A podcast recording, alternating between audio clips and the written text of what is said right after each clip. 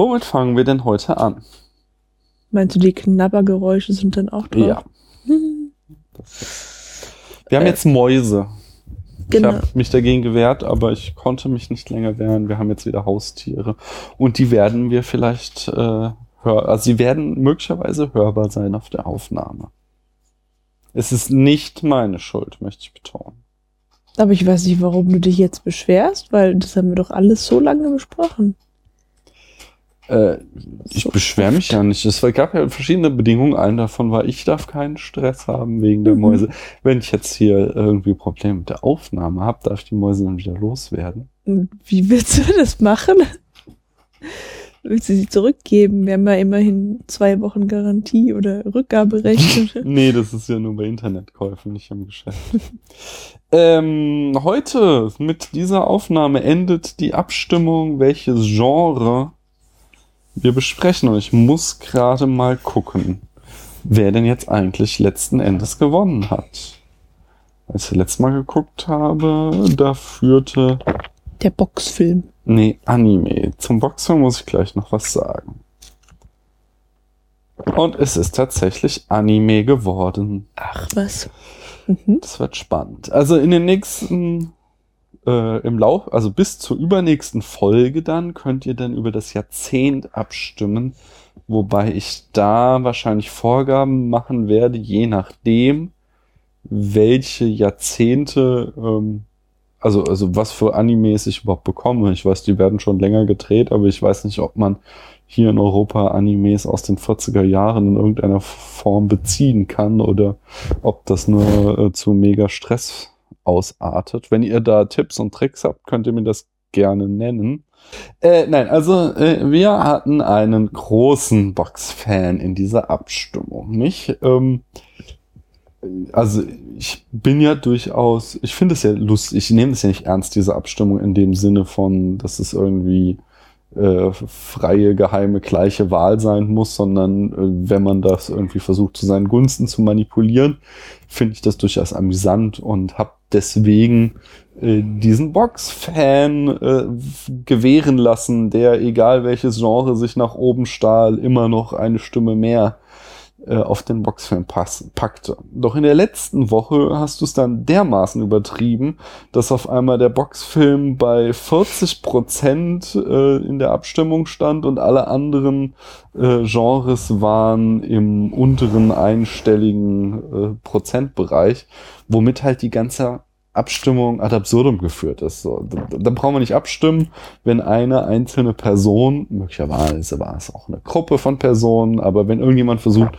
seinen Willen dermaßen krass durchzudrücken. Deswegen habe ich im Backend einfach sämtliche und halt nicht nur für den Boxfilm, sondern sämtliche doppelten IPs in der Abstimmung gelöscht. Und ähm, so kam dann das Bild zustande, äh, dass äh, ja, wir jetzt über einen Anime-Film sprechen werden und ihr als nächstes bestimmen dürft, aus welchem Jahrzehnt. Wie gesagt, wäre schön, wenn ihr euer Lieblingsjahrzehnt nicht so massiv manipulieren würde. Das ist halt, da brauchen wir keine Abstimmung machen. So, wir haben überhaupt kein Problem damit, einen Boxfilm zu besprechen. Schreibt uns einfach eine E-Mail, info at privatsprache.de und sag uns, welchen Boxfilm du gern besprochen haben möchtest. Und das machen wir bestimmt sehr, sehr gerne. Aber, nur, aber der Witz an dieser Hörerabstimmung ist ja eben, dass alle mitreden dürfen und nicht irgendwie eine einzelne Person das Ganze zu seinen Gunsten komplett äh, ins äh, ja, Absurde dreht. Entschuldigung. Ich habe gerade die Maus beobachtet. Ähm, übrigens muss ich dich, Daniel, noch korrigieren. Das sind ja gar keine Mäuse. Wir haben mongolische Wüstenrennmäuse, die zwar Mäuse heißen, aber keine Mäuse sind. Sind nur auch Nagetiere, aber sonst sind die nicht mit Mäusen verwandt. Hm, Gibt es eigentlich ein Mhm. Karl-May-Buch, das in der Mongolei spielt? Ich glaube nicht, ne? Ich weiß es nicht. Du kennst dich da besser aus. Erzähl Hm. uns doch mal, Paula, was für eine Rolle Karl May in deiner Jugend gespielt hat. Also Karl May hat eigentlich keine Rolle gespielt, sondern seine Bücher tatsächlich. Du Eine- bist ja heute mal wieder super spitzfindig. Ja. unterwegs. Natürlich habe ich das als Metapher jetzt benutzt. Oh, ich kannte den Typen auch nicht persönlich. Aber ich war mal in der Villa Shatterhand. Aber erzähl Und ich war mal in Bad Segeberg, Uh, Nicht nur in Elspe. Elsbrü. Elspe, da gibt's auch Karl May Festspiele. Hm. Ähm, genau, also die Bücher und auch die Verfilmungen seiner Bücher haben meine Kindheit maßgeblich geprägt. Also ähm, mein Vater war in seiner Kindheit auch ein großer Karl May-Fan und hatte sich eine ganze äh, riesengroße Sammlung an Karl May-Büchern zugelegt und diese Sammlung existiert halt immer noch im Keller meiner Oma. Ja. Mhm. Und wenn du als äh, kindlicher Bücherwurm eben mal bei deiner Oma zu Besuch bist und ein ganzes Regal voller Bücher vor deiner Nase hast, dann liest du die halt auch mal. Ne?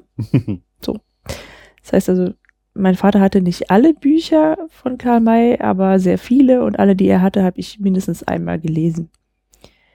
Und es war immer das Gleiche. Ich fand immer, wenn ich das erste Mal dran gelesen habe, also mit einem Buch angefangen habe, fand ich es immer langweilig. Hm.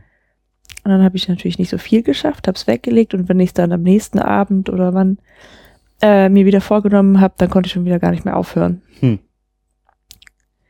Ja, Und Und- wie viel hast du da gelesen? wie viele? Ja, das werden schon so 30 oder so gewesen Wow. Krass. Äh, Es ist jetzt in meiner Erinnerung so, vielleicht hat er ja gar nicht 30 geschrieben, sondern nur 15, aber Der äh, hat schon also super schon viel viele, geschrieben, ja. Mhm. Ich weiß nicht genau wie viele, aber es waren schon echt viele. Kennst du Unter Geiern? Ja. Gibt's auch einen Film zu? Genau, gibt's Ah, ja, auch einen Film mhm. für. Also, ich, wie gesagt, ich habe das halt, ähm, in, ich glaube, das letzte oder aufgehört hat diese Phase so, als ich dann zwölf Jahre meines Lebens durchlebt hatte Mhm. oder so, ne? Also ist echt schon lange her. Deswegen äh, kann ich mich nicht mehr so gut erinnern und werfe wahrscheinlich auch die Kich Geschichten alle ein bisschen durcheinander und so. Hm. Aber ja, war total äh, wichtig für mich. Ich wollte ja dann auch immer, also ich wäre gerne Indianerin oder Indianer. Die Squaws sind ja auch nicht so gut dran da äh, gewesen und hatte dann auch äh, Mokassins und bin immer äh, auf Bäume geklettert und habe Anschleichen geübt. Deswegen kann ich das auch heute noch sehr gut. ja, das äh, beweist du mal regelmäßig im Supermarkt, wie gut du dich anschleichen kannst an Kaffen oder wie. Nee, aber es passiert schon echt oft, dass wenn ich Leute auf der Straße überhole, dass sie sich dann erschrecken, ja. ah, die mich vorher nicht bemerkt haben. Es war irgendwann so kannst. schlimm, dass ich tatsächlich mal ein Glöckchen an meinem Schuh hatte. Damit die Leute mich bemerken.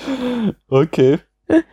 Hm, Also ich bin nicht über Winnetou 2 hinausgekommen beim Lesen, Beim Lesen. Mhm. weil ich es so mordslangweilig fand. Das war wirklich, also, nee, das, das war echt nicht meins. Der gute Herr Mai, der konnte sich ja in Landschaftsbeschreibungen verlieren. Aber ich dachte, du magst Landschaftsbeschreibung. Ja, aber irgendwie, bei dem war mir das alles zu spröde irgendwie. Aber ich, Mhm. ja, keine Ahnung, vielleicht. Ich, ich hab's halt auch so als Teenager versucht zu lesen und es ging gar nicht. Da warst du schon zu alt wahrscheinlich. Ja, okay, vielleicht Teenager, weiß ich. Ich weiß es nicht. Ich war. Ich kann es mich nicht. Ich hatte aber ein Dings, weil ähm, ich hatte einen guten Freund, den Steffen, äh, in der Grundschule war Mhm. das. Der hatte nämlich, äh, also die Familie von ihm, äh, schönen Gruß an dieser Stelle, falls er das hören sollte. Äh, die hatten, glaube ich, alle Filme auf Videokassette.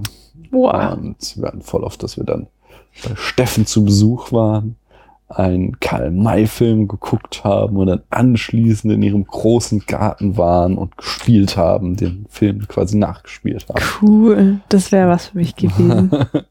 das ist so meine Kindheitserinnerung Hm. mit Karl May, die ich damit verbinde. Mm. Wir äh, werden heute eine Kamai-Film besprechen. Ja, ob Mhm. ihr es schon geahnt habt oder nicht. Natürlich habt ihr schon alle gelesen, wie die Folge heißt. Und zwar äh, ist das mal wieder ein doppeltes Special, nicht? Äh, einerseits begründen wir damit eine neue Reihe, nämlich Filme aus Paulas Jugend Yippie. oder Paulas Kindheit und Jugend. Mhm. Und zum anderen ist es Teil äh, der Podcast-Aktion O-Western, wo wir uns mit äh, sieben Podcasts, den chlorreichen sieben, zusammengetan haben und Western zu Ostern besprechen. Ähm, die Second Unit hat schon den äh, neueren Deutsch-Western Gold besprochen. Ähm, der, die Cine Couch hat, haben die schon oder es kommt gerade noch, ich weiß es gerade nicht. Äh, ich, was haben die denn besprochen? Ach so, genau, ist schon erschienen. Hier äh, Bone Tomahawk. Äh, außerdem werden noch mitmachen der Enough Talk, äh, die Wiederaufführung, ähm, das Bahnhofskino, der Lichtspielcast und wir. Das sind sieben. Sieben. Mhm. Genau. Und äh, ja, ihr könnt also auch bei den anderen Podcasts reinhören, wenn ihr euch für Western interessiert und viele spannende Folgen zu äh, zum Themenmonat äh, oder Themenwochen O-Western hören. Nicht? Ähm, dann haben wir ein Filmmagazin zugeschickt bekommen äh, mit dem Titel Kinemalismus. Also äh, an dieser Stelle ein äh, Disclosure, Bitte? ein Disclosure, äh, eine Be äh, Offenlegung der äh, materiellen oder allgemein der, der, der Verhältnisse, wie wir dazu stehen. Wir kriegen, äh, wir wurden gebeten, das Filmmagazin Kinemalismus vorzustellen, haben dafür ein kostenloses Rezensionsexemplar zur Verfügung gestellt bekommen, aber wir kriegen kein Geld. Also es ist äh, uns selbst überlassen, was wir dazu sagen. Es ist keine Werbung in dem Sinne, sondern eine Rezension. Ähm, was, ja, und deswegen können wir jetzt auch sagen, was wir wollen dazu. Ja, ich würde gerne mal was äh, fragen. Ja. Kinemalismus ist das, also das setzt sich zusammen aus, aus, aus Kinematografie oder was so? und, und Animalismus oder wie? ja, oder ähm, Und wenn ja, was bedeutet es? Und äh, steht es vielleicht im Vorwort oder im Impressum und ich habe es nicht oben gelesen? steht drauf, oder? ein Nicht-Filmmagazin für ökophilosophisch angewandte Arthouse-Hobby-Cineasten. Das Ja. trifft es auch schon ziemlich gut, nämlich das Ganze ähm, ist schon, also es ist halt eher ein äh, Satire-Magazin für Cineasten oder halt Filmliebhaber. Die Ausgabe, die wir hier haben, das ist die erste, hat den Titel Horrorliebe. Mittlerweile ist auch die Zweitausgabe ähm, Science Fiction irgendwas, ich weiß nicht genau, wie der Titel lautet, erschienen. Die hätte ich auch gerne. Und Wo kann ich denn das eigentlich beziehen? ich glaube, das kannst du bei denen auf der äh, Homepage so. kaufen. Und zwar für 3,40 Euro, Mhm. äh, 50 Prozent billiger als der Spiegel, steht auch drauf. ähm, warte, ich, ja, warte mal. Äh, Hm. Kinemalismus.de, das kriegst du auch. Ach, siehste. Äh, nicht? Kann ich das abonnieren? Genau, www kann man weglassen, steht auch drauf. Ach Ähm, ja, das, Das ah, kannst du bestimmt auch abonnieren. Mhm. Äh, erstmal so, so rein ähm, optisch gefällt mir das ziemlich gut. Also äh, es ist quadratisch im Format, äh, mattes Papier äh, und hauptsächlich dreifarbig gehalten, blau, gold und weiß. Das gefällt mir. Äh, schwarz, also vierfarbig. aber ist nur bei dieser Ausgabe so wahrscheinlich. Ich ne? weiß es nicht, das kann natürlich sein. Und die nächste sieht schon so ein bisschen anders da hinten aus. ist so was Grünes, ja. Mhm. aber dieser, die wir hier vorliegen haben. Und auf dem Cover ist ähm, ein Frankensteins Monster, das mit den, Her äh, mit den Händen ein Herz formt. Wie gesagt, Horrorliebe äh, Du willst es jetzt aber jetzt nicht alles durchbeschreiben. Nee, nee, ich wollte nur sagen, so ähm, noch, dass es halt, wie gesagt, irgendwie ein Satiremagazin ist und deswegen teilweise ein bisschen arg albern fand Mhm. ich. Es traf jetzt nicht jedes Mal meinen Humor. Also meinen schon, ich finde es sehr witzig. Und die Zeichnung finde ich auch gut. Also rein optisch ist es ein Mhm. Genuss. Also es ist richtig cool gemacht. Nur wie gesagt, vom Humor traf es mich nicht immer. Was ich allerdings ziemlich cool fand, ist halt äh, ein Interview mit äh, Christopher Lee, das äh, dem Thema entsprechend nach seinem Tod geführt wurde. ähm, Ja, also wenn das euer Interesse geweckt hat, dann könnt ihr euch da ja mal eine Ausgabe bestellen für 3,40 Euro. Vielleicht kommen da noch Versandkosten drauf oder so, aber es kostet nicht die Welt. Mhm. Und falsch macht ihr damit auf jeden Fall nichts. Wenn ihr Spaß habt an Filmen, kriegt ihr da, äh, Ja, und wenn ihr Spaß habt, dann Albernheit. genau, an Satire. Ja, was so, so ein bisschen schade ist, also ich, wenn ich jetzt mal so ein delikates Detail aus meinem Privatleben erzählen darf, ich guck schon wieder so, Ich bin oh Gott, das muss ich gespannt. nachher wieder rausschneiden. ne? ja, ich meine, ja, hallo, hier Aber es ist tausende Menschen zu und du packst jetzt aus, dass du Stinkfüße hast oder so. Nee, es ist noch schlimmer. Oha. Ich habe aber keine Stinkefüße. aber ähm, nee, ich, tatsächlich ist der Ort, an dem ich in diesem Lebensabschnitt am häufigsten Zeitschriften lese, die Toilette. Ja. Ähm, jetzt konnte ich aber ausgerechnet diese Zeitschrift, in der ich gerne viel mehr gelesen habe, ich gebe es zu, ich habe sie nicht ganz gelesen, ähm, die konnte ich jetzt nicht da auf die Toilette legen, weil da halt auch unsere inzwischen fast neunjährige Tochter immer die Zeitschriften liest und bisher nur gar diese Horrorausgabe ist und ähm, ja, finde ich dann teilweise doch ein bisschen zu gruselig für sie, was da drin steht. Das war ein bisschen schade. ja. Aber die nächste dann. Da, Willst wenn da, wenn es da auch so wie das Cover verspricht, ähm, viel um Star Wars geht, ja, also auf dem Cover ist äh, ist jetzt wahrscheinlich auch schon wieder eine Leia mit der Frisur von Spock und ein Spock mit der Frisur von Leia. Und Mhm. die Kleidung haben sie auch getauscht drauf. Aber dann kann sie das ja lesen und freut sich, weil sie dann ein bisschen was über Star Wars lernt und dann Ja, mit diesen Kumpels aus ihrer Klasse mithalten kann. na dann. Also ich, das kriegen wir jetzt aber nicht mehr geschenkt, ja, das musst du dann kaufen. Ich dachte, ich mache ein bisschen. Achso, du kannst natürlich den Typen anhauen, ob er uns das nochmal hat. So. Ja, komm. Ja, Details, abonnieren? also wo ihr Mhm. das kriegt, das kann ich ja noch mal in den Blog hauen. da war auch so ein Glossar drin. Ah. Nannte sich Lexikon. Ja, Dann genau. ist Es gibt dann auch so, wenn ihr zumindest auch zu den gegangen. ersten Bestellern gehört, an der jeweiligen Ausgabe gibt es dann auch immer noch äh, wunderbare Extras wie Poster und so. Glaube ich. So wie bei diesen ganzen Kinderzeitschriften, da klebt dann immer so ein Ja. Plastikspielzeug vorne dran. Kommen wir zum nächsten äh, Punkt. Mhm. Den Rettern von New York. Oh ja. Ihr erinnert euch, es ist das grandiose Romanfragment, was der kleine, circa neunjährige Daniel angefangen hat zu schreiben. Wir hatten in der letzten Ausgabe den Klappentext gelesen und heute geht es an das Vorwort. Ich bin Lieb- jetzt schon gefesselt. Entschuldigung. Mhm. ja. Liebe Leser, ihr wisst sicher nicht, wer die Retter sind. Darum will ich sie euch vorstellen. Da wäre zuerst mal John, ein kräftiger, aber auch schlauer Mann, der stets bereit ist, Siehst du, du wusstest Recht damals schon, wie es ist.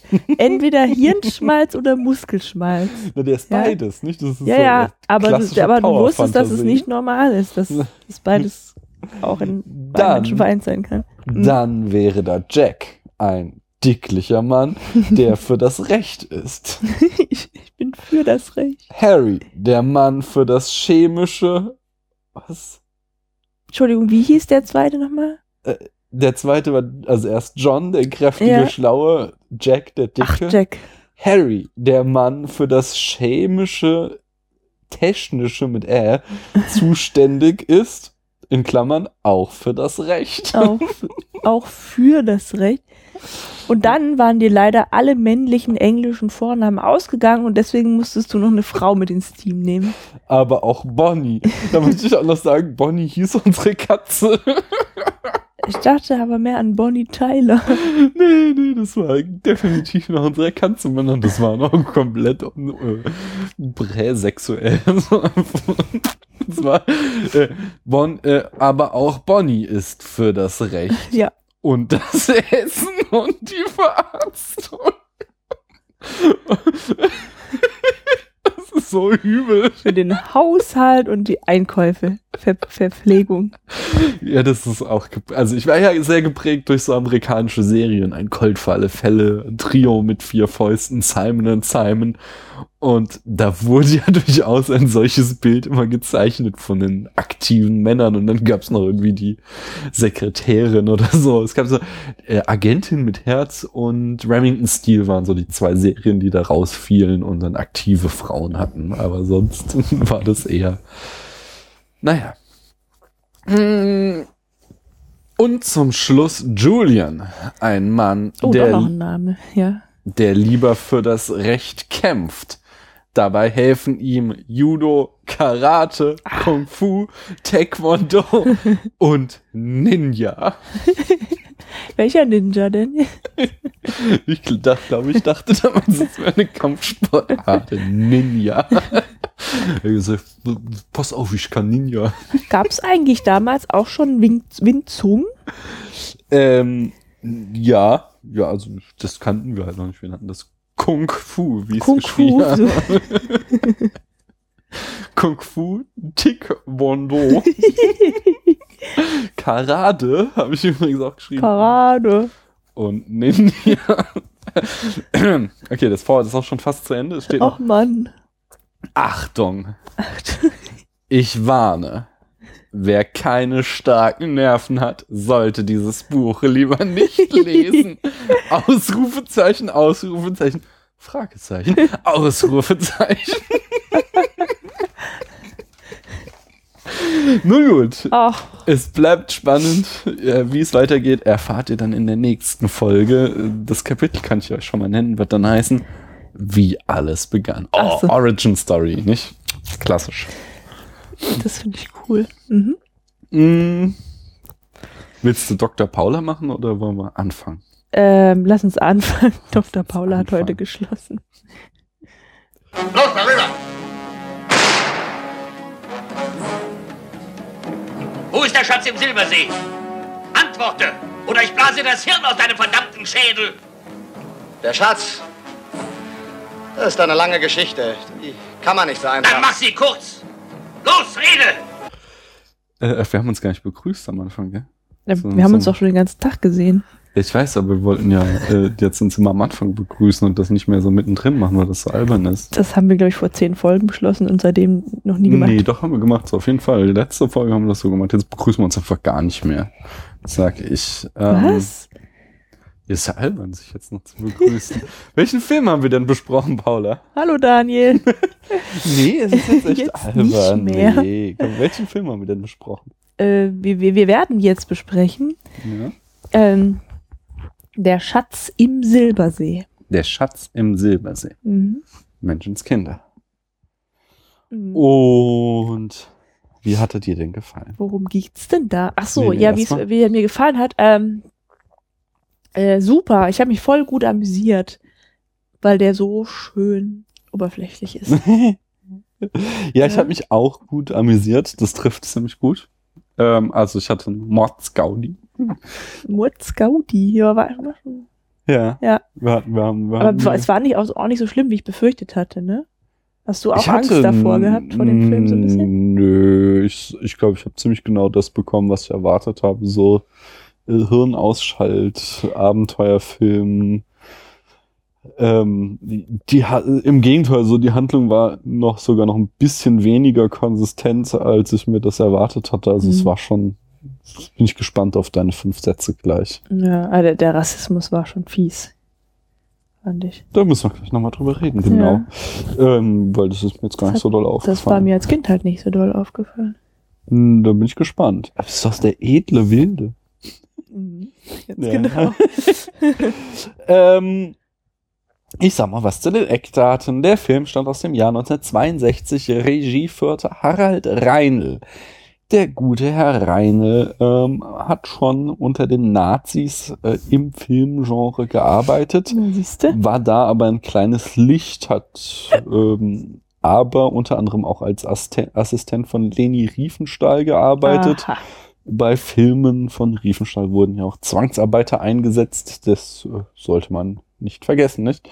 Ähm, nach dem Krieg fing er erst an, hier voll auf der Heimatfilmwelle zu reiten. Dann hat er diverse Edgar Wallace-Filme gemacht und äh, zwischen 62 und 68 insgesamt Winne fünf Winnetou-Filme.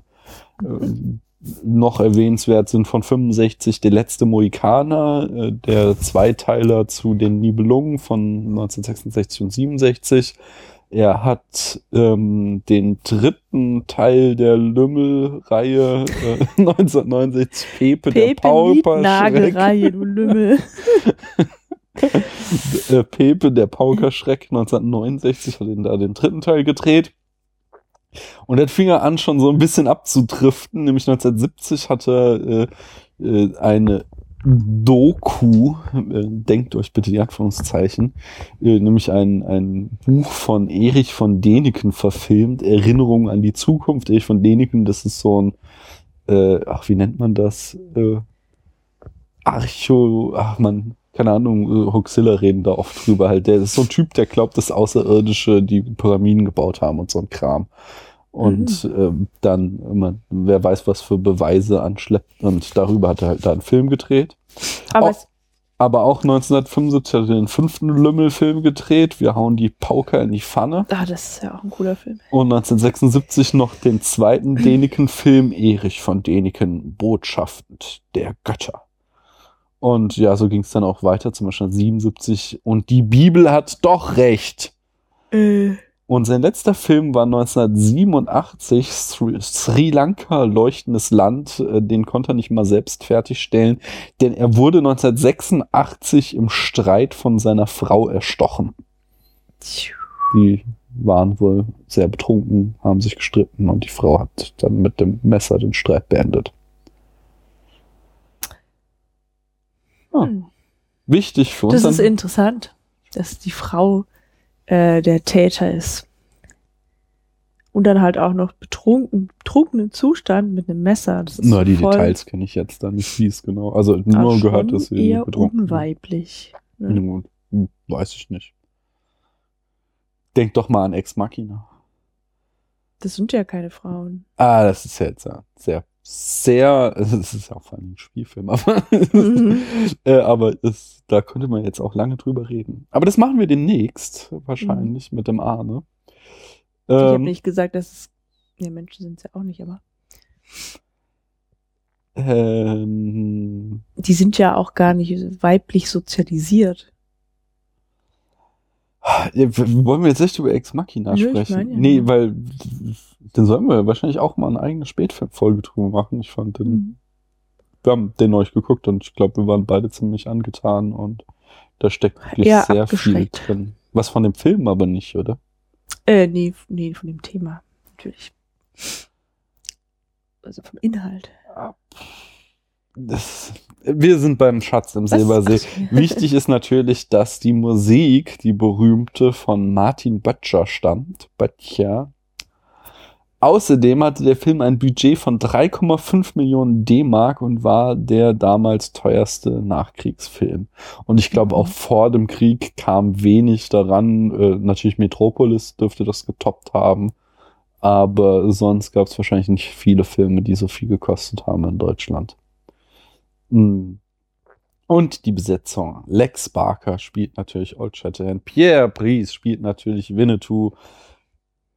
Äh, Götz George ja, nicht, spielt nicht hier den Schimanski, sondern Fred Engel. Er darf auch mal äh, sich nackig machen und zeigen, was für ein enorm durchtrainierter Mann er da war. Äh, Eddie Arendt spielt Lord Casterpool. Ralph Wolter spielt Sam Hawkins, wenn ich mich nicht irre. ja, super. Ähm, und Herbert Lohm spielt den Villain. Herbert Lohm ist äh, übrigens auch noch bekannt als Kommissar Dreifuß aus der Pink Panther-Reihe. Ich will die ganze Zeit ein berühmtes Filmthema nach dem anderen pfeifen, aber dann wächst äh, uns die GEMA über den Kopf. Das Genre ist ein Western. Da Die dürfte rückt kein. uns auf den Pelz. Ähm, die rückt uns auf den Pelz. Da dürfte kein Zweifel dran bestehen, dass das Genre ein Western ist. Aber sag mal, Mhm. wir haben ja während des Films beide festgestellt, äh, dass wir als Kind eher Lex Barker-Fans waren Mhm. äh, und heutzutage doch sagen müssen, dass eigentlich Pierre Brice schon der hottere Typ ist. Ja, jetzt hast du gerade zwei Sachen vermischt. Also Lex Barker Fan, also du meinst tatsächlich den Schauspieler to toll. Ja, also, also so, als Kind. Ja, ja. Das ist, war für mich der- schon so ein Role Model auch irgendwie. Mhm, ja. Und äh, aber jetzt bei der Ne- Neusichtung äh, fand ich den, also weswegen ich darüber reden wollte, ich fand das genau das gleiche Phänomen, was ich mit ähm, Commander Riker hatte, als ich das erste Mal Star ja, Trek gesehen genau. habe, Mhm. fand ich Commander Riker total cool, Ich fand super Sau und als ich dann halt ähm, als Erwachsener auf DVD die Serie nochmal komplett geguckt habe, natürlich wie jeder Mensch gemerkt, was das für ein Vollhonk ist und dass Ja. Captain Picard halt der coole ist. Und ähm, hier war es jetzt halt so, also jetzt natürlich äh, Lex Barker oder Old Shatterhand kein Vollhonk so, aber Winnetou ist irgendwie schon nicht mal, er sieht besser aus und er ist auch irgendwie die coolere Sau. Mhm. Und Lex Barker ist halt so irgendwie der klassische Klischee-Dude irgendwie, so mit nach hinten gegelten Haaren, blond, groß, blauäugig, irgendwie auch so super ultra korrekt. Der hat irgendwie, Genau. der ist total langweilig auch. Ja, und aber er hat immer Ab- das Sagen, weißt du? Alle Mm, vertrauen ihm halt Ja. und er äh, tut halt immer das Richtige. Ja, das merkt man ja schon daran, dass er auch immer moralisch richtig entscheidet. Er sagt immer, ich bin ein Freund aller Indianer. Also der spielt mm. sich auch immer so auf und nein, er ist nicht tot. Er schläft nur. Seht her, ich habe meinen Feind nicht getötet, sondern nur niedergeschlagen. Der ist Ah. so moralisch erhaben auch, Mhm. ne? Aber Ich frage mich halt, Mhm. woran das liegt, dass man als Kinder so, als Kind so Typen irgendwie cool findet, oder ich zumindest und du offensichtlich auch. Ja, und also als ich glaube, es- Erwachsene dann. irgendwie Also ich fand den tatsächlich sexy, ne? So als Mhm. kleines Mädchen. Und äh, der ist halt, äh, das ist ja auch wahrscheinlich mindestens genauso muskulös wie Götz George. Das weiß man nicht, er hat sich nicht nackig gemacht. Ja, aber der ist halt groß und breitschultrig und Ja. so, ne? Und Winnetou ist ja eher so schmal. Und Aber der hat die Haare schön. der hat so langes Haar, ja, das ist ja dann vielleicht auch nicht das, also wenn man halt, wenn gerade so die erotischen Gefühle erwachen, weiß ich nicht, ob man dann sowas nicht prototypisch männliches irgendwie so braucht. Naja, also, ähm, äh, das hatte ich ja gerade schon erwähnt, der Winnetou hat halt auch einfach nicht den besten Stand in diesem Film. Der ist halt mehr so das, so mehr der, der Depp, ja. Nein, Der das doch, nicht. der, wird wird doch schon, von, nö, der wird halt aber von der ist schon überlegen. Old Shatterhand halt rumkommandiert, so, ja. Old Shatterhand trifft die Entscheidung. Lass uns da reitet gleich jetzt kommen. Lass uns, komm, lass uns nochmal Und der zurückstellen. schwätzt halt auch nicht. Bevor Ja. wir dazu kommen, äh, lass uns erst nochmal, oder erzähl du uns doch Mhm. nochmal die Handlung in fünf Sätzen, bitte. Hm. Dann kann ich mir auch noch ein Getränk holen. Ja, mach das mal. ähm, also Old Shatterhand reitet Hau da irgendwie ab. halt, was? Ich sag, ich nur so, ja, ja, mach das mal. Jetzt wolltest du sagen, hau Nee, endlich ab. dein, dein Tape hat sich jetzt gelöst. Ja, ich weiß, ich wollte mir ein Getränk holen. Also. Ähm, also Old Shatterhand ist mal wieder äh, zu Besuch im Wilden Westen. Im Wilden Westen. Und äh, trifft da zufällig Götz George, der seinen Vater verloren hat. Denn irgendwelche Banditen, oder besser gesagt Tramps, haben den Vater von Götz George erschossen, nee, erstochen, um die eine Hälfte der Schatzkarte für den Schatz im Silbersee von ihm zu nehmen. Und weil Old Shatterhand, wie er ja dann auch sagt, immer auf der Seite der Suche, Seite nach Gerechtigkeit, auf Gerechtigkeit ist, hilft er natürlich Götz George, dessen Vater zu rächen. So. Ähm, und deswegen sind die da so eine Clique von Leuten, die halt gegen die Tramps ankämpfen. Tramps.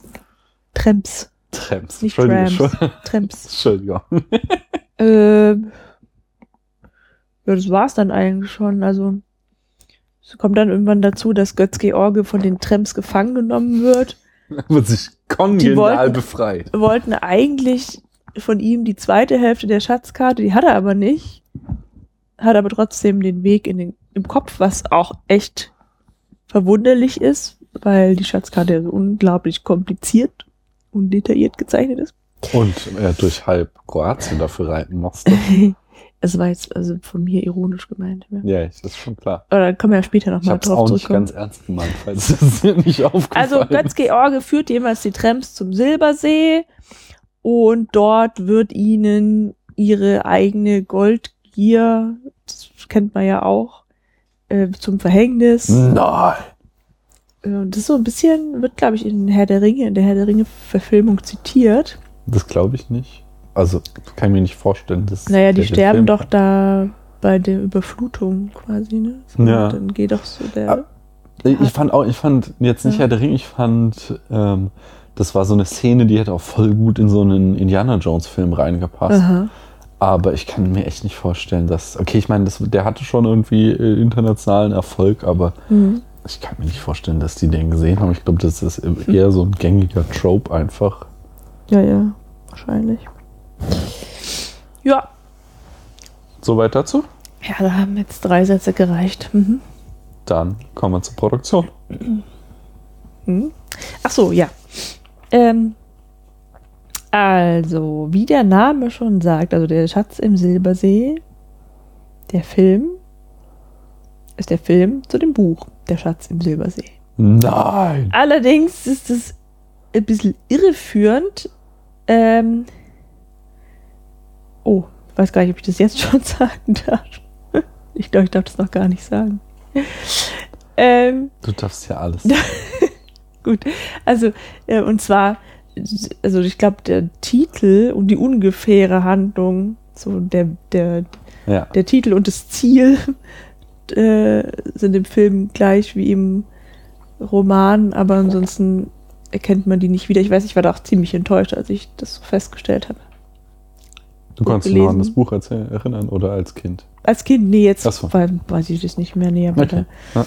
das war mir schon ziemlich klar. Und da habe ich mich auch bei meinen Eltern darüber beschwert, dass das überhaupt völlig anders ist, der Film, als in dem Buch. Und Du warst schon damals ein Büchersnob.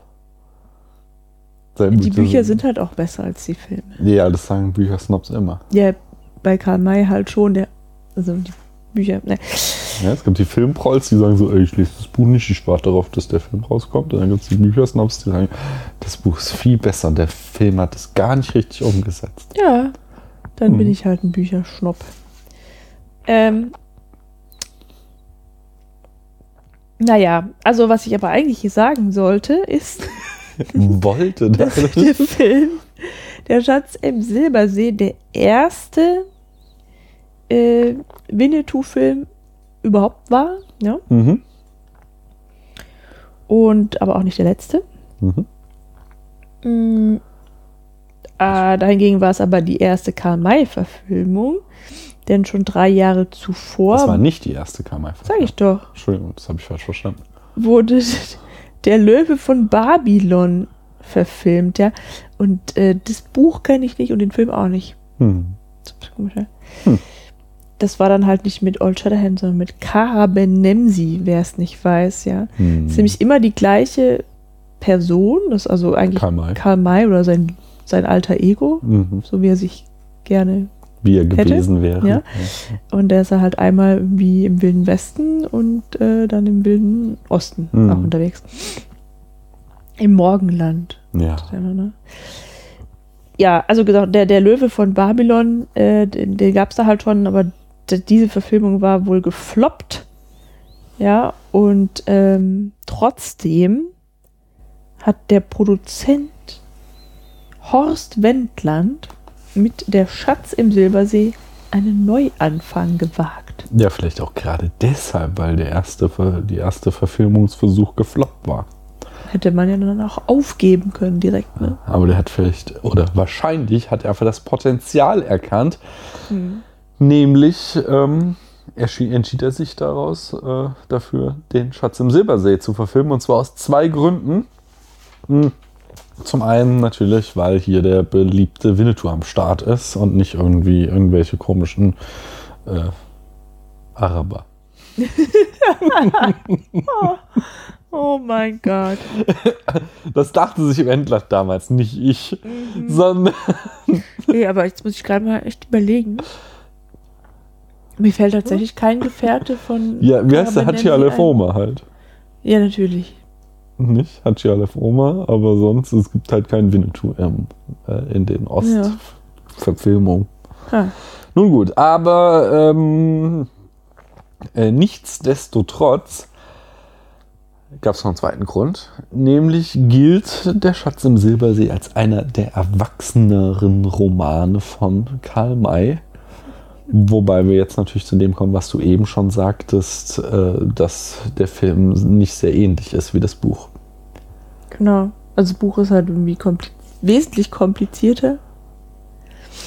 Und ähm, Winnetou und Old Shatterhand sind in dem Buch auch gar nicht die Hauptpersonen. Nein, Ja. Ich musste noch mal. doch. Doch. Nein, ich musste, doch. Doch. so- Oh. Doch, ja. Äh, und zwar geht's da um Old Firehand. Mm. Mhm. Karl war so kreativ in seiner Namensfindung. Old Shatterhand, Old Firehand, Old Surehand gibt's auch Outland noch. ist auch ziemlich cool, ja. ah ja, jeweils Old Firehand gibt's in dem Film gar nicht, ne? Nee, der kommt gar nicht vor. Nur so einen beknackten Dichter Oh Mann, ey. Das hatte ich auch. mit so einer Feder am äh, Hut. so eine wunderbare ähm, amerikanische Rezension von dem Film. Der kam gar nicht drauf klar in diesem Dichter. Also, Then there's a guy that speaks in, for some reason speaks in, in rhymes all the time. Ja, ja. Ähm, naja, äh, obwohl, also Old Firehand wurde also gestrichen, aber gestrichen wurde nicht das Budget, sondern üppig aufgestockt. Ich hatte ja schon gesagt, 3,5 Millionen. D-Mark. Siehst du, da hast du es. Damit äh, der teuerste deutsche Nachkriegsfilm. Ähm, und damit das äh, Budget wieder eingespielt wurde, wurde der Film halt auch gleich als internationale Produktion angelegt und für den internationalen Markt geplant, weswegen es halt zu diesem berühmten ne, Casting von Lex Barker, also einem Amerikaner in der Hauptrolle, und Pierre Brice, einem Franzosen, als Sidekick in diesem deutschen Film kam. Ich frage mich gerade, ob Pierre Brice tatsächlich Pierre Brice ausgesprochen wird oder ob das nicht wieder so eine beknackte. Ein Deutscher ist. Ja. Das also da fehlt der Akzent, aber eigentlich müsste der mehr Bries heißen. Tja, Brie, Brie. Brie. Ah. Naja, wahrscheinlich stimmt's. nichtsdestotrotz war das ja noch nicht die einzige Internationalisierung dieses deutschen Films. Was gab es denn da noch, Paula?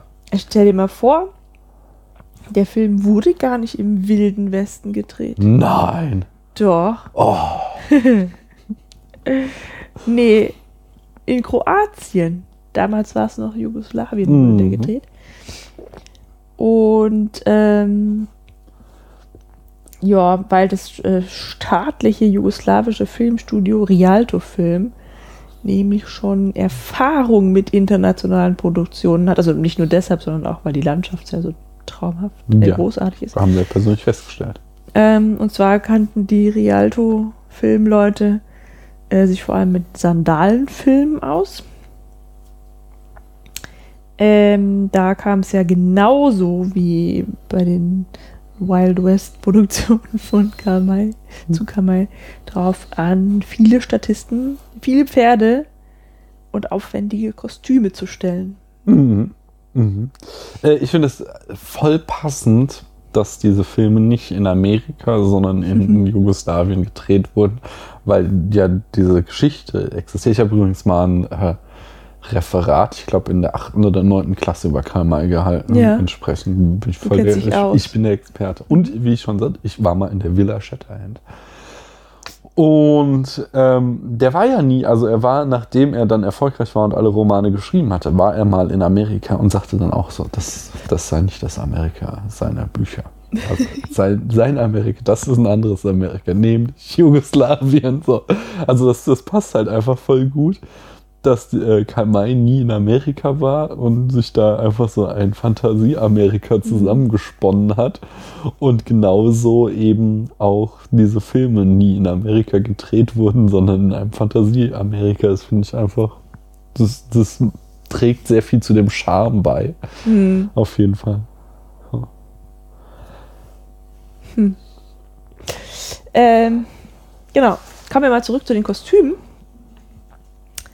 Nämlich die berühmten Kostüme von Old Shatterhand und Winnetou entwarf die Kostümbildnerin Irms Pauli. Mhm. Ja, dann würde ich hier fast sagen, da hat sich die Standesbeamtin oder der Standesbeamte beim Tippen äh, Von Vor- vergriffen. und ja, müsste doch Irma heißen.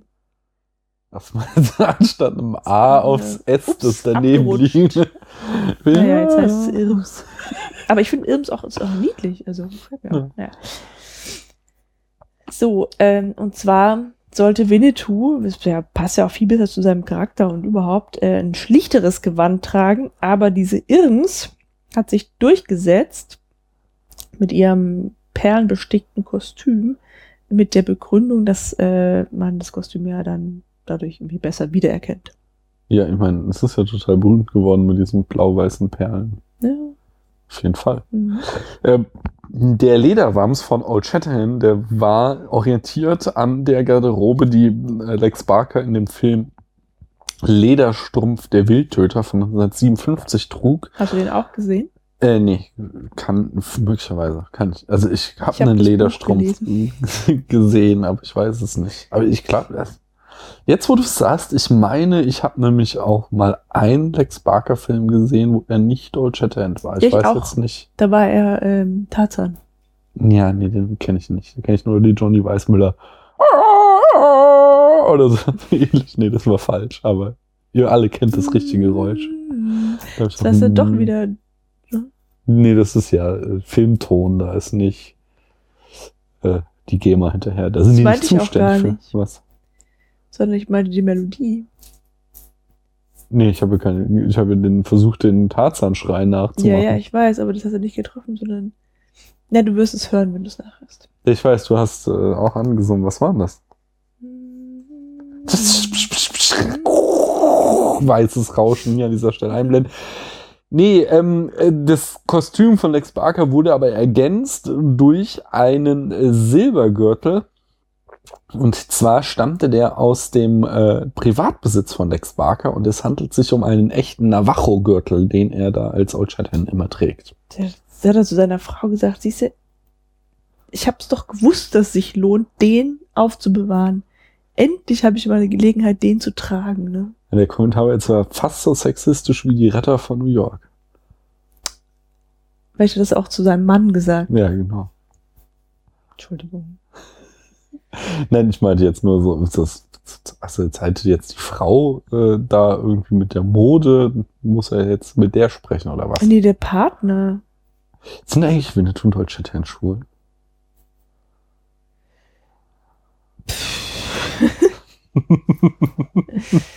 Das weiß ich nicht. Dann machen wir weiter mit der wäre ich jetzt gar Produktion. nicht gekommen. Ich finde es immer sehr naheliegend. Du, das ist mir auch echt voll egal einfach. Na gut. Ähm, schon wieder zurück zu den Kostümen.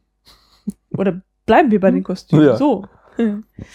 ähm, und zwar gab's, gibt's in dem Film unglaublich viele Statisten, die ja Mhm. alle solche schicken Indianer oder ja vor allem Und Indianerkostüme halt ähm, brauchten, ne? Diese, wer sind sie?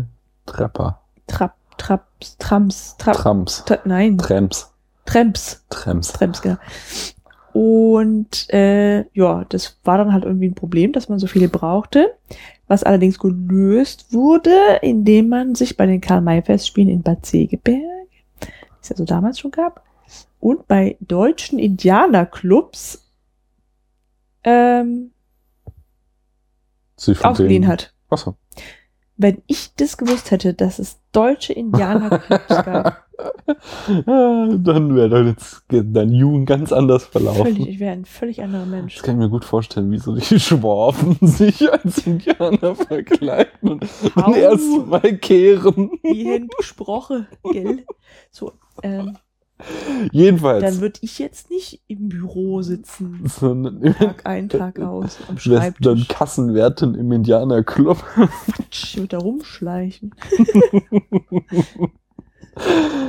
Der Henry Stutzen Der Bärentöter und die Silberbüchse, äh, ihr Experten wissen, wovon ich rede. Diese drei Waffen wurden nachgebildet nach den Originalen, eben jenen Waffen, die in der Villa Shatterhand, habe ich schon mal erwähnt, dass ich in der Villa die mal war. Nee, die sind in Vitrinen. Aber ich habe sie gesehen. Und äh, nach diesen, die sich da halt Karl May, als er dann reich geworden war mit seinen Romanen, hat er sich die machen lassen, diese Waffen, wie er sie beschrieben hat in seinen Büchern. Und äh, nach diesen Vorlagen aus der Villa Shatterhand, äh, in der ich übrigens mal war, Mhm. äh, da äh, wurden die nachgestellt für den Film. Hm. Ich weiß auch noch was, ne? Ja. Nämlich die ganzen Federn Mhm. bei den Indianern. Vielleicht auch die von dem komischen Dichter da. Das waren gar keine Adlerfedern. Nein. Doch. Oh. Das waren Schwanenfedern. Und die Bärenfelle waren auch gar keine Bärenfelle. Nein. Doch. Oh. Das waren Schafsfelle. Nein, nein, nein. Und die sind drauf reingefallen, ne? Weißt du auch noch was?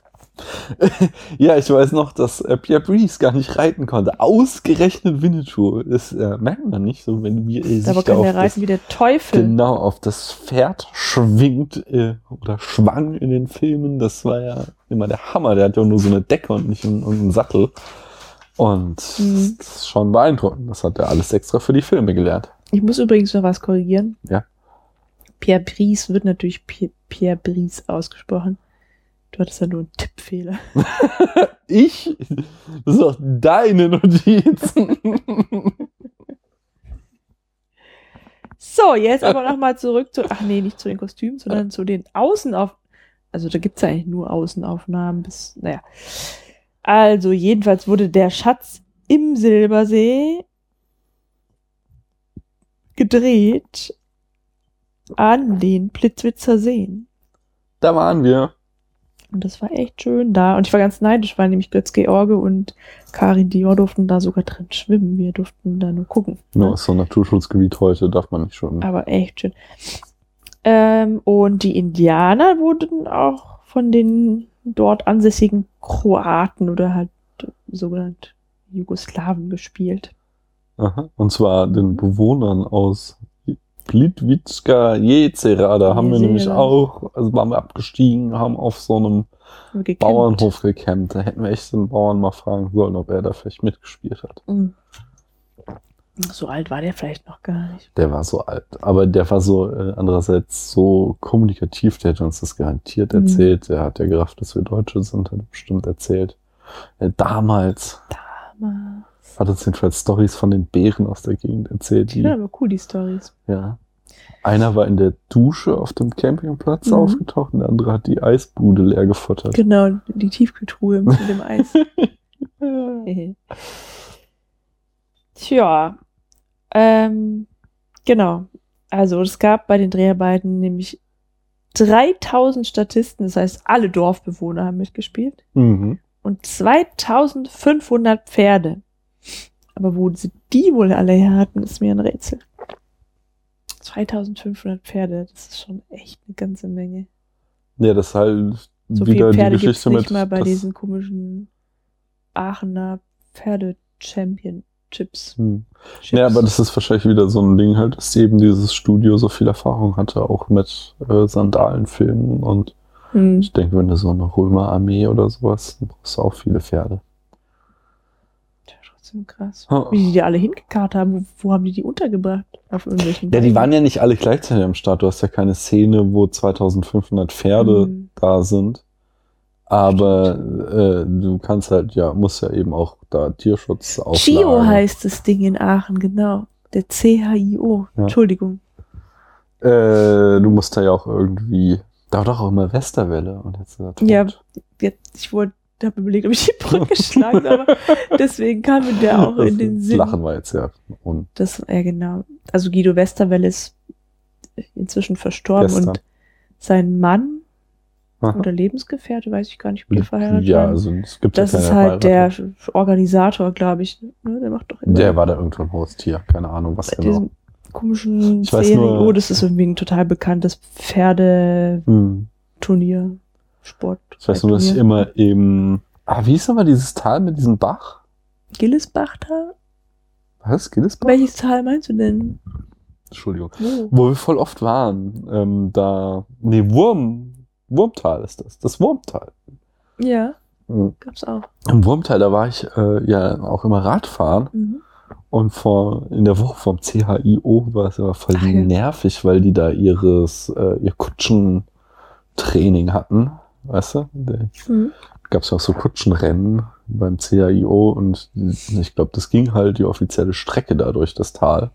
Und dann musstest du halt immer an den Rand fahren, weil die da wieder mit so einer Scheißkutsche über die Wege gepetzt sind. Auf Zeit. Ja. Und halt, Was also, meinst du, wie die sich über dich geärgert haben? Ja, ist mir doch, ja, nee, das, das, also, das ist ja, ja genauso mein Recht, da zu sein wie irgendeine Kutsche. Die kriegen Geld dafür, ich nicht. Whatever. ähm, ich habe noch einen letzten Punkt, nämlich um die Action äh, dramatischer aussehen zu lassen, wurden manche Action-Szenen mit einer geringeren Framerate gedreht, so dass wenn dann das Bild, also wenn der Film dann normal abgespielt wird, die äh, schneller wirken. So, das sieht man besonders, als die Trams, Tramps. Äh, Tramps, Entschuldigung, Old Shatterhand und seine Crew äh, zu diesem, äh, zu dieser Ranch verfolgen. zu, zu dieser Ranch verfolgen.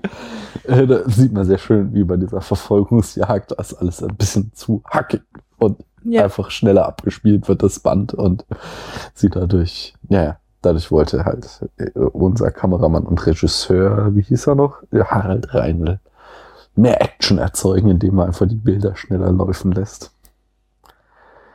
Nun gut, dann kommen wir doch mal zum Inhalt des Films, zur Analyse dem filmischen Erzählen. Yippie. Da muss ich als erstes sagen, was ja, äh, was mir sogar gut gefallen hat, so total metaphorisch ist, dass unser Lex Barker eben nicht als der geschniegelte Heini am Mhm. Anfang auftritt, sondern mit Vollbart, nämlich ebenso, ebenso wie Karl May seinen Old Shatterhand beschreibt in den Romanen, aber ähm, quasi um ihn dann sofort oder halt nach ein, zwei Szenen moderner wirken zu lassen, äh, in dem Zeitgeist der 60er entsprechend, sehen wir, äh, wie sich Lex Barker dann diesen Bart abnimmt und fortan halt sein bekanntes, nach hinten gegeltes Haar, glatt rasiertes Gesicht, so wie wir ihn alle kennen, wo wir dann so, so die, quasi die bildliche Übergabe von dem äh, Old aus den Büchern zu jenem in den Filmen haben. Das hat mir schon ziemlich gut gefallen. Das haben sie gut gelöst. Mhm. Oh. Ja, was will man da schon sagen? Irgendwie, also zu, zu dem filmischen Erzählen. Ähm, es ist halt alles so Es ist furchtbar einfach alles. Du hast halt diesen strahlenden Helden, der immer alles richtig macht. Dann hast du seinen Hundle, äh, Winnetou, ja. Wie hast du gesagt? Der edle Wilde oder Der, so. ja, das ist genau, der edle Wilde. Ja, also es ist halt, also wirklich diese ganzen Indianer, die sind halt alle, die werden auch dargestellt wie so dummes Vieh halt irgendwie, ja. Ich finde das jetzt halt gar nicht so schlimm eigentlich. Doch, Also die ich sich finde, da auch verhalten. na, sag mal so, ich, ich finde den Unterschied zwischen den Indianern und den anderen Deppen halt nicht so groß, weil die anderen sind auch nicht besser. Die Ja, sind die halt sind alle so flach. überlegen, Die ja, sind alle so flach gezeichnet. Naja, zum Beispiel, also das muss man auch zum Gute halten, dass ja, äh, als da die Ranch von den Trams angegriffen wird, dann am Ende äh, die Indianer kommen, um sie zu retten. Und das ist ja Mhm. äh, der, der klassische Trope ist ja, dass die Kavallerie kommt. Im Mhm. amerikanischen Western würden ja, die Kavallerie kommt die nicht. Die Kavallerie kommt nie zu spät, ist ja der berühmt gewordene Spruch dazu. Und äh, hier sind es dann halt eben die Indianer, die zur Rettung heraneilen. Das ist ja dann auch schon wieder was Ja, Positives. da kommen die halt und helfen den Weißen und dann ähm, sagen die Danke und dann reiten die Indianer wieder weg. So, aufsetzen, weg. Also die, schon allein, wie die halt sich immer, die, die führen sich so, so sehr affektiert auch immer aus, ja. Wenn die Indianer irgendwo lang reiten, dann heulen die so, ne? Also ich will es jetzt hier nicht nachmachen, aber Ja, das berühmte. typische- genau. Also das macht ihr aber ohne Hand. Ja, ja, aber So. also, Und dann, ja, das, die sind halt einfach nicht ernst zu nehmen. ja, es ist halt ja, aber es ist auch im Buch so, es sind halt einfach, ja, genau.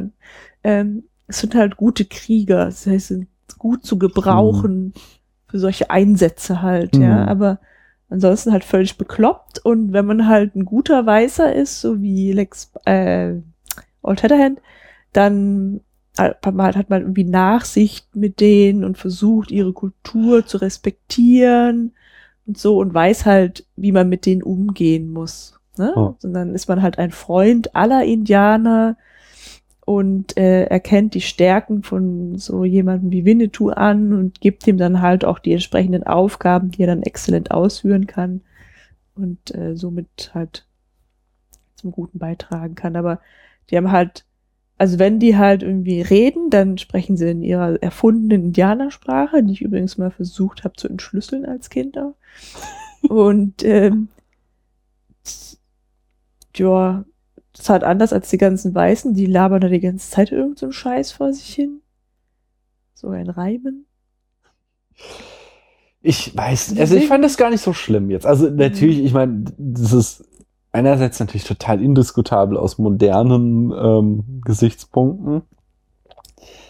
Ah, Andererseits, ich weiß nicht, ob man dem Film äh, das so zum Vorwurf machen kann. Genauso wie, das ist natürlich auch alles übelstes Whitewashing, weil ja alles von Europäern gespielt wird, die, also das, die Schminke, die Pierre aufgetragen hat, das ist schon nicht mehr feierlich, wie dick er geschminkt ist, damit er eine rote Haut hat. Und das sieht man halt auch, sieht voll künstlich aus. Aber, ähm, aber das ist halt eben, das ist diese, das, halt dieses, dieser Märchenwilde Westen. Das finde ich gar nicht so dramatisch. Es ist, ich finde es, also es ist natürlich aus, wenn man heute so einen Film drehen würde, würde ich äh, als erstes hier irgendwie Hashtag ultra rassistisch auf den Barrikaden stehen bei Twitter und den Shitstorm lostreten. Aber es ist halt ein Film von 19, was, paar 60, Anfang der 60er und wenn du den da halt ja, da finde ich das gar nicht so dramatisch, weil äh, es ist voll gepackt mit Klischees, aber die Weißen sind genauso klischee-lastig.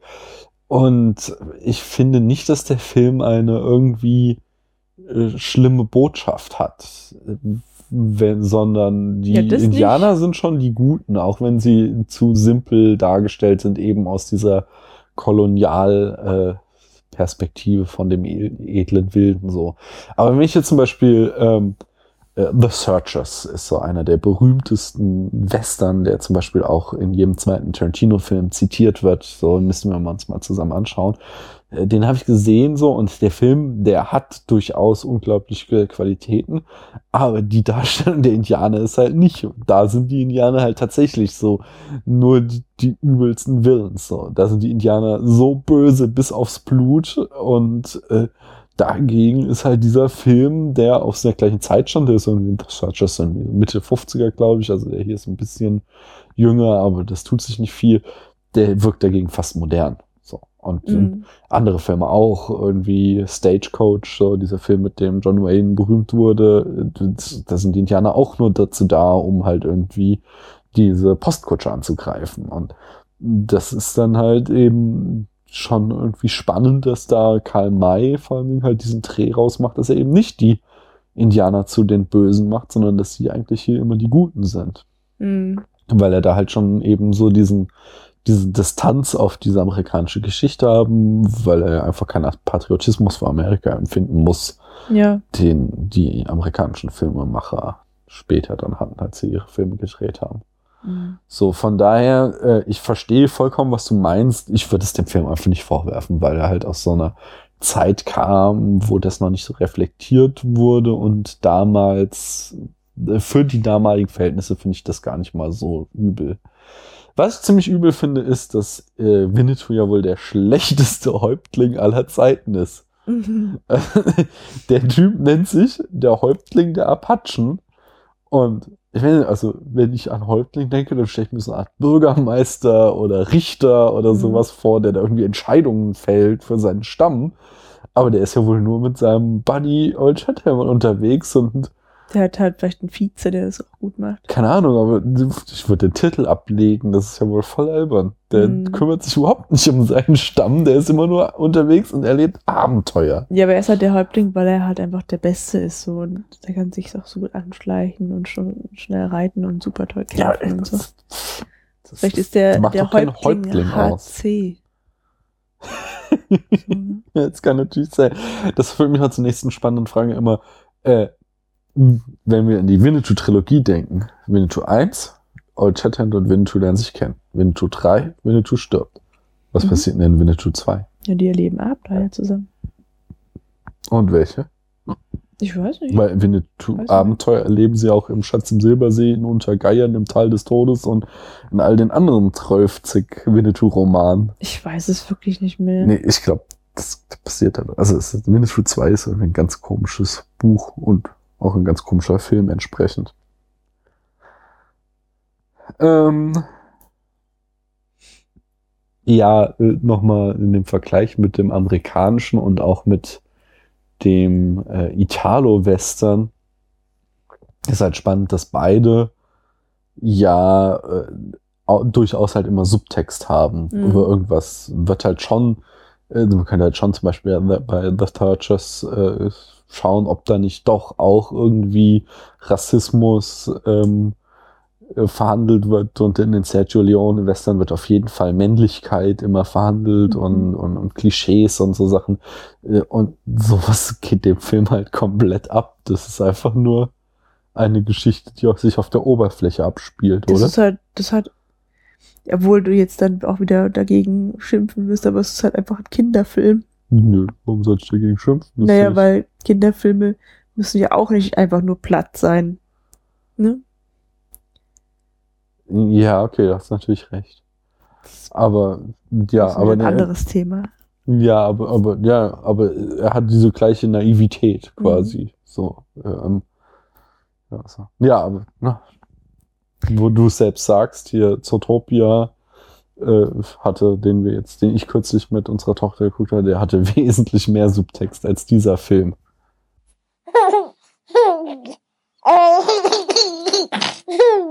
Ja, da kann ich mich einfach ganz dreist wieder abschweifen. Ich habe ähm, zu Ex Machina noch so ein cooles Video gesehen. Ähm, und zwar, ich glaube, es war der Jan auf, äh, von der Cinecoach, der das geteilt hat.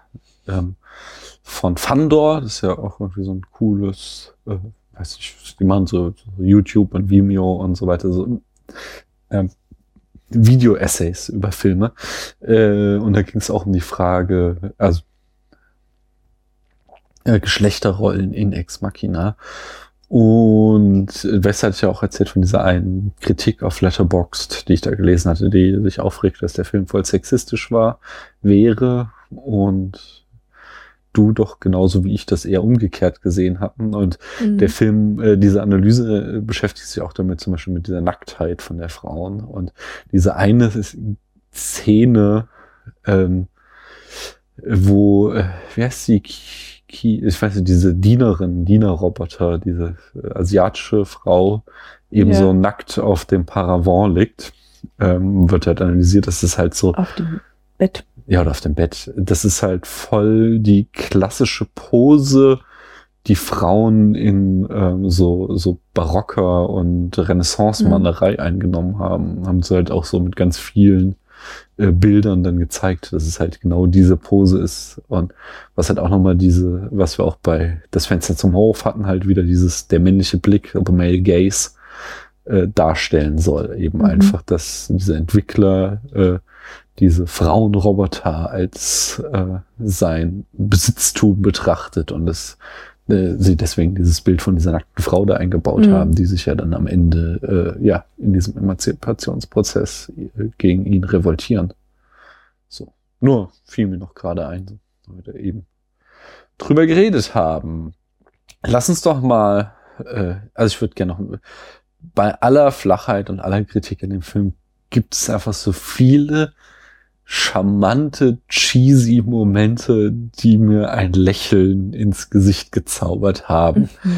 Das fängt zum Beispiel beim, da sind wir wieder beim Anschleichen an, wenn Winnetou so einen Busch hat, den vor sich hält und dann eben mit diesem Busch nach vorne rüttelt, während er sich an die Trams anschleicht. Ich meine, auch das allein, dass wir diese, diese amerikanischen Begriffe die ganze Zeit so schön 60er Jahre mäßig deutsch aussprechen, ist auch so was super Charmantes. Äh, Und davon hat der Film einfach unglaublich viel. Zum Beispiel, dass auch überall so ein Pappmaché-Felsen rumliegt, wenn man ihn gerade braucht. Äh, äh, so von dieser Ranch, Ranch führt dann auch so ein Geheimgang äh, raus, als sie belagert werden. Und der führt natürlich genau ins Lager von den Trams, der Geheimgang, und wird abgedeckt durch so einen Pappmaché-Felsen, den man dann praktischerweise zur Seite schieben kann und sich dann auch wieder anschleichen kann. Wo du auch feststelltest nicht, äh, dass Götz-George besser schleichen kann als Let's. Parker. Ja. Äh, und auch super ist so eine Szene, wo äh, sie halt auf dem Weg sind zum Silbersee und Old Shatterhand dann meint, dies ist ein guter Lagerplatz und das halt irgendwie unterscheidet sich von nichts in, in nichts von der Gegend, durch die sie ganze Zeit geritten sind, außer dass da sie natürlich sofort angegriffen werden von den, Den Utahs. ja, von den Utahs, wo sie dann womit auch äh, Old Shatterhand bewiesen hat, dass nicht nur Winnetou ein schlechter Häuptling ist, sondern er auch noch irgendwie ein schlechter Anführer. Aber praktischerweise steht dann da wieder der passende Pappmaché-Felsen bereit, auf den sie sich retten können und von dort oben auf die Indianer Das schießen. ist wie so ein Tu- Wachturm. Ja, Wetterspitze. da haben sie nochmal Glück gehabt. ähm, also eine kleine Sache noch, dass sie am Anfang in so einem Saloon Mhm. dann plötzlich so ein Typ hockt, der so eine türkise Baseballkappe aufhat. Das war voll komisch. Ja. da, da dachten sie wahrscheinlich auch, das ist so typisch amerikanisch, das passt. Mhm. Aber es wirkt halt irgendwie so ein bisschen, als wäre da jemand aus der Crew versehentlich vor die Kamera gelaufen. Dem hätte nur noch so eine digitale Armband gefehlt. oh Mann.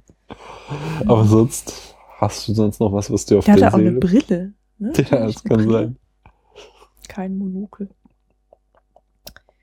Ähm, jetzt zu so albernen Szenen? Oder inhaltlich irgendwie. Inhaltlich. Weil sonst habe ich auch nichts mehr. Nee, also fällt mir nichts ein. Das Lustige ist, ähm, dass dann halt der Schatz am Silbersee, im Silbersee, bewacht wird von so einem Indianer, ne? Einem uralten Indianer. Das ist halt auch wieder so voll das Ja. Indiana Jones Trope irgendwie. Mhm. Ja. Ja, weiß ich nicht, woher das kommt.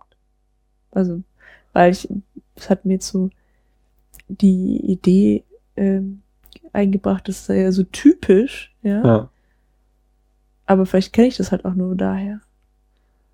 Nee, in, So, im dritten Teil, äh, der letzte Kreuzzug, ist halt bei Indiana Jones auch so, dass dann irgendwie so, da geht es darum, den Heiligen Gral zu finden. Das wird dann auch so von so einem uralten Wächter beschützt. mh. Und so. Das ist irgendwie, nee, das, ich glaube, das ist halt schon ziemlich klassisch auch so für so Abenteuergeschichten, dass der alte, weise Wächter. Ja, gut, aber was bewacht, also der bewacht ihn, aber der beschützt den ja nicht, den Schatz. Ja, Er das ist ja stimmt. vollkommen hilflos. Ja, ja. Das, ja. ja. Aber das, keine Ahnung. Ach so, die Karte, da hatte ich ja schon erwähnt.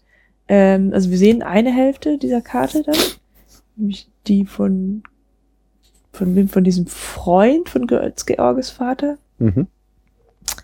Und ähm, das hat irgendwie so, ein, so eine Kinderzeichnung, so total merkwürdig. Da sieht man halt irgendwie so, ein, so eine Stelle halt, also man sieht irgendwie so den See und dann man sieht, man sieht halt irgendwie so einen blauen Klecks, das ist so der See wahrscheinlich und dann Mhm. so ein Weg, der so eingezeichnet, also eingezeichnet eine Linie, ist das eine Linie? Nee, ist keine Linie, aber das dann halt irgendwie mit einer anderen Farbe der Weg eingezeichnet. Das ist halt auch so voll die Klischee-Schatzkarte. Ja, total auf merkwürdig. sehr niedrigem Niveau. Ja. Ähm, Ja, aber da, da wo du sagst, ist, hab, ich- das darf natürlich auch nicht unerwähnt bleiben, wie dann äh, Gotts George. Wie heißt sie eigentlich? Ah, die habe ich gar nicht bei den Schauspielern genannt. Die äh, äh, die einzige Frau im Bunde, Karin Dor. Karin Dor. Na, die äh, Farm Farmerin, die ja, ist doch auch noch da. Aber Karin Dor, äh, hier die Perle Mhm. und Götz George sind ja dann äh, von den Trams gefangen und sie sind ja gefesselt. Das hat Und- dich echt beeindruckt. das ist so geil. Ganz George also meint dann so, hier, ey, ich habe was festgestellt. Meine Fessel, das sind Lederriemen. Und Lederriemen, die weiten sich, wenn sie nass werden. Und dann rollt er sich so ganz unauffällig in Aber den warte, See warte, rein. warte, warte, Karin Dor gibt ihm noch den Tipp. Ja? Ja. Also er meint, er rollt, er robbt, geht jetzt zu, zu dem Fluss oder See darüber, See, See, See, ja. See. Ähm, und, und sie sagt, tu so, als ob du etwas trinken würdest. Und das lacht er dann auch. Er rollt sich dann so rüber, er badet dann erst so ein bisschen seine Hände rein, sieht dann den Wächter, dreht sich schnell um und trinkt so. Und dann reicht er so, ey du! Und er rollt sich dann so zurück, so, ey, ich hab nur Durst. So, ja, aber mach das nicht nochmal. Der Trick hat funktioniert. Oh Mann, das ist so geil. Das ist, das ist tatsächlich auch so TKKG auf Niveau irgendwie. Das ist, das ist schon sehr schön. Das, das macht schon Spaß. Nun gut, ähm, wenn du sonst nichts mehr zum Inhalt zu sagen hättest, Nope. dann kommen wir doch zu Dr. Paula beantwortet Fragen. Verdammt, ich dachte, wir lassen es ganz ausfallen. Nein, das haben wir jetzt schon letzte Woche ausfallen lassen. Du willst nur, dass die Rubrik wieder, dass wir die loswerden oder was? Nein, nein. Wir hätten das Thema Schweigeminute, das Thema Fragen stellen oder das Thema Statusspruch. Also Schweigeminute ist bestimmt viel zu ernst. Ah. In ihm Fragen stellen. Ist aber wieder jetzt so eine Liebe, Sex und Zärtlichkeit-Frage. Er antwortet, aber stellt keine Fragen. Oh. Hallo, ich schreibe schon seit längerem mit einem Jungen, in den ich verliebt bin. Nun ist es, ist es so, dass ich ihn etwas frage, zum Beispiel, wie es ihm so geht, etc. Mhm. Er schreibt auch immer zurück und stellt mir aber nie Fragen. Da ich ihn aber so sehr mag, ist das für mich etwas schwierig, weiter ins Gespräch zu kommen, da es ja doof kommt, wenn ich immer nur Fragen stelle. Meine Frage an euch, soll ich ihm sagen, dass er mir auch gerne Fragen stellen kann, wenn er welche hat? Oder wie würdet ihr das machen? Ähm, also ich denke, da er keine Fragen an sie hat, hat er auch keine Interesse an ihr. Ähm, naja, weil es ist ja einfach, zeugt ja davon, dass er halt, also wenn er nichts von ihr wissen möchte, dann will er wohl nichts von ihr wissen. Ja, aber das kann halt auch schon wieder mit diesem männlichen, weißt du, wir werden halt nicht dazu erzogen, irgendwie Ach ja, offen komm mal, wenn dich zu jemand fragt, wie geht's dir? Und dann sagst du doch nicht nur gut, sondern dann fragst Ja, du auch, wie er- geht's dir denn? Ja, vielleicht ist er einfach nur schüchtern und traut sich nicht und weiß nicht, was er fragen soll und glaubt, das äh, will sie nicht, äh, keine Ahnung. Nein, der interessiert sich nicht für sie. Ah, das bin ich mir nicht so sicher. Vielleicht ist er einfach nur. Ich würde tatsächlich in diesem Fall denken, äh, Ehrlichkeit ist das beste Mittel. Wenn sie sagt so zu ihm so, hier, ähm, ich rede total gern mit dir. Ja? Aber du bist Dr. Paula, sag du mal, was ja, du ja, hab ich auch gerade gedacht, warum hier, was soll das? Warum beantwortest du denn jetzt die Frage? Ja. Ja, du, weil du meine Antwort nicht akzeptieren kannst. Ja, ne, aber was ist denn deine Antwort? Also du glaubst, er steht nicht auf sie, was soll sie machen? Soll sich jemand anders suchen? Aber sie ist total. Entschuldigung, sie ist total verliebt in ihn. Ja, aber er halt nicht in sie. Und dann? Dann soll sie sich jemand anders suchen. Aber man kann sich doch nicht einfach jemand anders suchen. Kann- Andere Mütter haben auch schöne Söhne. Gut, das war heute eine sehr frustrierende Antwort von Dr. Paula. Kommen halt wir zur, in die, Auge, in, in die Auge, Augen sehen. ja, kommen wir zur Rezeption. Passt ja schließlich auch zu unserem Thema, ja. Schwarz oder weiß. Wieso? Naja, das ist halt bei Karl May auch so. Schwarz oder weiß, entweder du bist der Gute oder du bist der Böse. Und wenn du der Böse bist, dann sieht man es dir auch sofort an.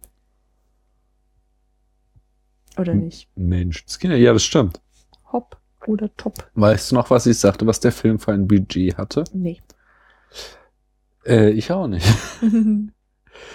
Er hatte ein Budget von, was sagte ich, 3,5 Millionen D-Mark und er war auch dann der damals größte Erfolg äh, der deutschen Filmgeschichte. Und zwar hatte er ein, oh Mann, ich bin jetzt total in meinen Notizen verrückt, rutscht. Ein hm, Einspielergebnis von 6,4 Millionen D-Mark. Also nicht ganz das Doppelte, aber die, ich glaube, die Millionen, die machen es in dem Fall aus. Er war nämlich auch der allererste Film, der die goldene Leinwand, die haben wir da mal wieder äh, gewonnen hat für den erfolgreichsten Film. Nee, irgendwie, ich, wie war das? Äh, da gab es so ein Quorum, drei Millionen Besucher innerhalb von 18 Monaten. Dafür kriegt man die goldene Leinwand anscheinend. Ähm, die hat noch eine ganz ausgeklügelte Marketingkampagne und zwar erschien in der Zeitschrift Bild und Funk ähm, der Film als so eine Art Fortsetzungsroman, so als sowieso die Bravo Foto Love Story in Form von äh, Stills, äh, also Fotos aus dem Film haben sie den einfach so erzählt und das hat wohl sehr viele Deutsche sehr heiß gemacht auf den Film, so dass sie ihn dann auch sehen wollten. Ähm, interessant ist auch noch, dass er sich beworben hat, 1962, äh, für ein Prädikat bei der Filmbewertungsstelle Wiesbaden. Also ist dieses Prädikat wertvoll. Und äh, die haben das zunächst abgelehnt. Und zwar sagte das Drehbuch, ähm, dass das Drehbuch die Fabel aus, dem, aus der Vorlage von Karl May nicht überzeugend entfaltet. Die Geschichte sei mit penetrantem Ernst durchgespielt worden. Re der Regie mangele es an straffer Führung. Die Kameraarbeit sei abgesehen von einigen Bildfolgen am Silbersee recht durchschnittlich. Für keine einzige schauspielerische Leistung sei ein Prädikat zu verantworten. Der Hauptausschuss der Filmbewertung revidierte das allerdings dann später. Was? Ne, also sie haben es erst quasi Ja, ja, total schon abgestraft, den Film. Und dann 63 auf einmal sagten sie, oh nee, ist doch geil, kriegt Prädikat wertvoll. Für was denn? Ich weiß es nicht. Ich glaube, da ist Geld geflossen. Das hört sich fast so an. ja. Oder das war tatsächlich auch wieder so ein, äh, äh, so ein Ding irgendwie von wegen, okay, das Publikum sagt, er ist gut, dann müssen wir uns da dem beugen. Aber wir haben lange keinen Film mehr ausgezeichnet. Ja, keine Ahnung. Ähm, äh, der Film war ab 12 freigegeben, aber sie ließen sich sogar darauf ein, dass sie ein paar Prügelszenen rausgenommen haben, so dass er dann sogar ab 6 freigegeben wurde. Ach so, genau, das äh, vor allen Dingen das Auspeitschen äh, durch den Banditenchef, durch den Tramp-Chef äh, wurde rausgenommen und das gegenseitige Töten in der Schatzhöhle. Hm, okay. Und dadurch hatte dann äh, eine ab Freigabe ab 6 bekommen. Ich glaube, er kam sowohl in einer Version ab 12 als auch als ab 6 in den Kinos, so dass sie noch mehr Kohle reinscheffeln konnten. Äh, jedenfalls war es auch äh, lange Zeit der erfolgreichste deutscher Film äh, seit 1945 und er wurde in über 60 Ländern gezeigt. Und das muss man sich auch mal reinziehen. Er lief bis 1971 in den Kinos. Ich glaube, Über äh, Jahre. neun Jahre lang. Sowas gibt es heutzutage einfach nicht mehr. Ja. Ähm, und die, äh, das Hauptthema des Films, die Old Shatterhand Melodie, hätte ich jetzt auch nicht gedacht, dass die so heißt, äh, die berühmte Melodie. Ich hätte immer gedacht, es ist die Winnetou Melodie, aber es ist die Old Shatterhand Melodie. Äh, wurde auch zu einer Hitsingle, die über 100.000 Mal verkauft wurde, was auch vor allem für so ein Instrumentalstück total ungewöhnlich war. Ähm, außerdem halten sich hartnäckig die Gerüchte für eine Neuverfilmung, dass es ein Remake geben soll. äh, aber bislang ist offensichtlich noch nichts Konkretes in Planung. Aber mal schauen, ob da noch was kommt. Ähm, die, das hatten wir ja auch hier schon bei 300 hatten wir das auch mit der Neuverfilmung. Die ist ja mittlerweile sogar erschienen. Nee, also die Fortsetzung. Ja. Und interessant ist auch bei einem unserer ersten Filme, nämlich Trainspotting, da gab es auch immer das Gerücht, dass es eine Fortsetzung geben soll. Und die Gerüchte, die verdichten sich auch immer mehr. Möglicherweise kommt da bald eine Fortsetzung. Ich kann mir das auch gar nicht vorstellen, Mhm. aber irgendwie soll so zehn Jahre später spielen. Was anderes. Ja. Hätte mich auch gewundert. Mhm. Äh, ja, es wäre natürlich echt schwer mit dem Alter. Allein wie dürr Ewan McGregor in dem Film Mhm. ist und ich meine, er ist immer noch schlank, aber nicht so klapperdürr. Nun gut, äh, außerdem erhielt er auch noch äh, einen Bambi für den erfolgreichsten Film des Jahres 1963. Mhm. Und damit sind wir durch. Jo. Es bleibt uns nur noch die Wertung. Paula, auf der Skala von 1 bis 100 Punkte. Wie viele Punkte bekommt der Film von dir? 40. Wow. Das hätte ich jetzt nicht gedacht, dass es so wenig ist. Er kriegt nämlich von mir durchaus 60. Ja, so viele. Ja, 60 ist so, es Kommt's ist halt einfach. wirklich platt. Ja, aber guck mal, ich hatte schon echt Spaß. auch. Aber wir hatten nichts zum Ja, aber 60, Analysieren. nee, 60 ist schon so ein Film, der einfach, der ist mehr oder weniger belanglos, aber den, da ärgere ich mich jetzt auch nicht, dass ich ihn geguckt habe, während bei so einem 40er-Film, da fängt es schon langsam an, dass ich mich anfange zu ärgern. Schau mal, der hat einfach null Meter-Ebene. Ja. Die, also der, die 40 Punkte kriegt der nur Ja, verstehe schon. wegen der Nostalgie, ja? Wegen Der, der die Handlung ist auch irgendwie nicht existent. Also es ist, Das ist die reiten immer von A nach B, ohne dass man wirklich erkennen kann, warum. Also aber, du hast recht, ich habe mich auch nicht geärgert, aber nur deshalb, weil ich auch nichts erwartet habe. Also ich habe Hm. ja Angst, befürchtet, dass, äh, dass es mich alles ganz Ne, ich finde halt diesen, so, so der Ausdruck cheesy schön ist so, passt ziemlich gut. So. Es ist natürlich totaler Mumpitz, aber irgendwie dann auch wieder so liebevoller Mumpitz, Mhm. dass ich das ihm auch nicht übel nehmen kann. Na gut, ich denke, mit 40 und 60 haben wir einen Querschnitt von 50, kann er sich nicht beschweren. Herr Reinl, ja, sowieso nicht mehr. Nee. Hattest du nicht den drei Haselnüssen für Aschenbrödel 35 Punkte oder so? Nee, ich habe den irgendwie nur 10 gegeben, weil du ihm 90 gegeben hast. Ach so, gut, das galt dann sowieso nicht. So. Ich dachte gerade an 300, weil der hat ja nur 30 bekommen von uns. ja, Und 300 hatte zum Beispiel im Abspann schon mal mehr Qualitäten. Ja, 300 war auf anderen Ebenen. Also ich habe mich bei 300 einfach nicht amüsiert, weißt du? ja, genau. Nee, habe ich mich nicht amüsiert. Ja, eben. Und hier habe ich mich Ja, amüsiert. genau. Ja, Deswegen hat er noch mehr als 30 Punkte bekommen. Aber so. in anderen Aspekten ist 300, sogar 300 besser als. ja, aber äh, 300 der ist halt auch irgendwie 60 Jahre später mit ungefähr dem hundertfachen an Budget gemacht worden oder so. Ähm, Na, ich würd Ja, aber 300 halt auch viel kreativer. Zehnfachen oder 20-fachen vom. Da bin ich, naja. Nein, nein, ich bleib bei meinen 60. Ich glaube, da kann er sich nicht beschweren. Niemand kann sich hier beschweren über irgendwas.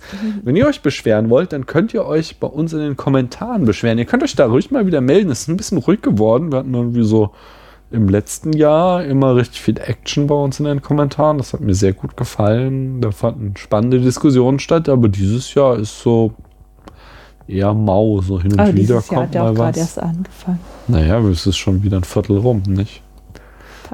Ja. Und wir haben ja schon dann doch die ein oder andere Folge aufgenommen. Äh, wir zusammen jetzt weniger, aber ich hatte ja dann noch diese ganzen Solo-Folgen. Mhm. Äh, jedenfalls, pff, nee, ich will jetzt ja auch niemanden dazu verpflichten, sich zu melden, aber falls euch irgendwas aufgefallen ist zu dieser Folge, würde mich einfach freuen, von euch zu lesen. Ist immer so ganz nett, wenn man weiß, dass man nicht so den luftleeren Raum spricht, sondern dass da draußen einfach Leute sind, die einem zuhören. Ähm, ansonsten, wenn euch das hier gefallen hat, dann erzählt doch euren Freunden davon. Ich würde sagen, dann bleibt uns nur noch zu sagen, tschüss. Tschüss, bis zum nächsten Mal. Man hört sich.